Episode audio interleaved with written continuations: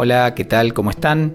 Buen día, buenas tardes, buenas noches. Mi nombre es Matías y esto es Trae Alfajores, el podcast de ventureoutspanish.com, un podcast sobre español rioplatense y con español rioplatense. Mi idea acá es aportar a los estudiantes que tengan un interés particular en este dialecto del español y mm, ofrecerles una referencia auténtica de, cómo hablamos y cómo usamos el español en esta región de Argentina. Este tercer episodio de Trae Alfajores va a ser sobre el mate. Vamos a estar hablando de esta infusión tan característica de Argentina. Voy a contarles cómo lo preparamos, cuándo lo tomamos y también voy a tratar de contarles qué sabor tiene. Una pregunta que muchas veces me hacen y que no es fácil de responder. Bien, empecemos por el principio. Lo primero que tienen que saber es que los argentinos tomamos mucho mate, mucho mate. Es una costumbre nacional, diría, algo que viene con nosotros y es una parte bastante esencial de nuestra rutina.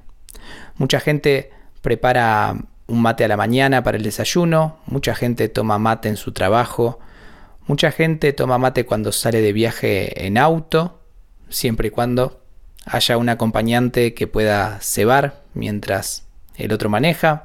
Tomamos mate en la playa, tomamos mate en las plazas, tomamos mate en cumpleaños.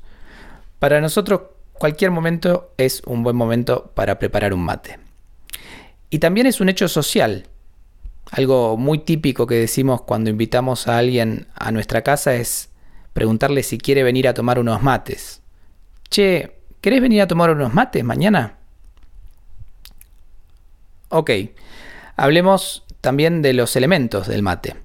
El mate es el nombre de la infusión y también el nombre de uno de los elementos que necesitamos. Necesitamos un mate, una bombilla, la yerba, que a veces se dice yerba mate, pero nosotros simplemente decimos yerba, y el agua caliente, caliente, pero nunca hirviendo.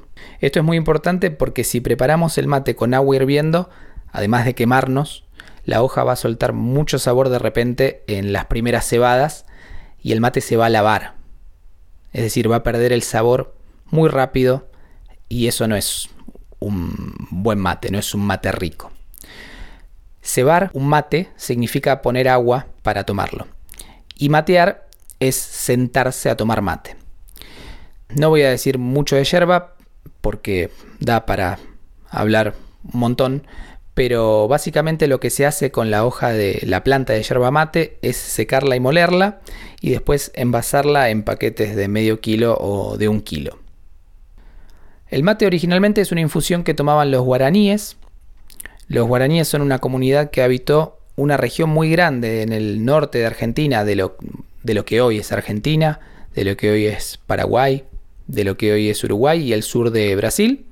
Y bueno, aparentemente fue una de las cosas que los colonizadores incorporaron de ellos, adaptado seguramente.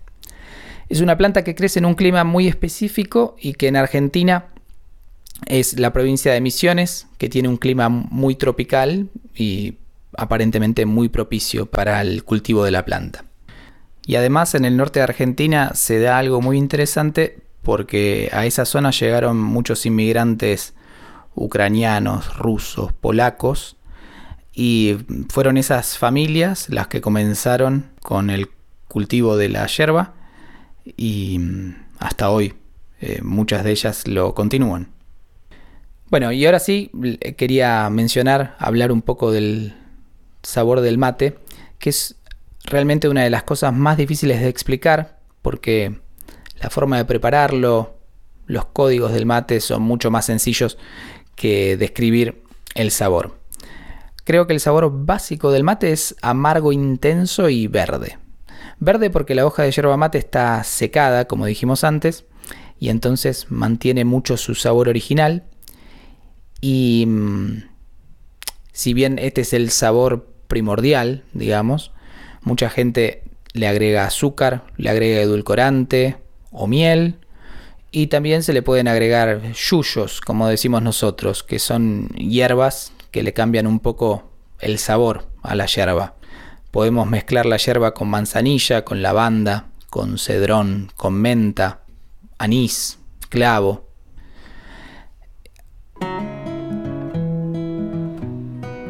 Y lo último, antes de cerrar este episodio, es mencionar que también Uruguay tiene una tradición matera gigante. Em, los uruguayos tienen la particularidad de salir con el mate abajo del brazo a donde vayan, en cualquier lugar. Y eso para nosotros, para los argentinos cuando visitamos Uruguay, es un poco sorprendente.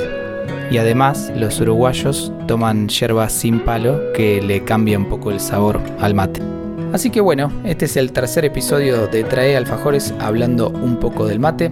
Si todavía no lo probaron, hagan las gestiones para poder tener la oportunidad pronto. Y volvemos a encontrarnos en cualquier momento para seguir hablando de Argentina, del español rioplatense y de cosas por el estilo. Un abrazo, muchas gracias por escuchar. Hasta la próxima.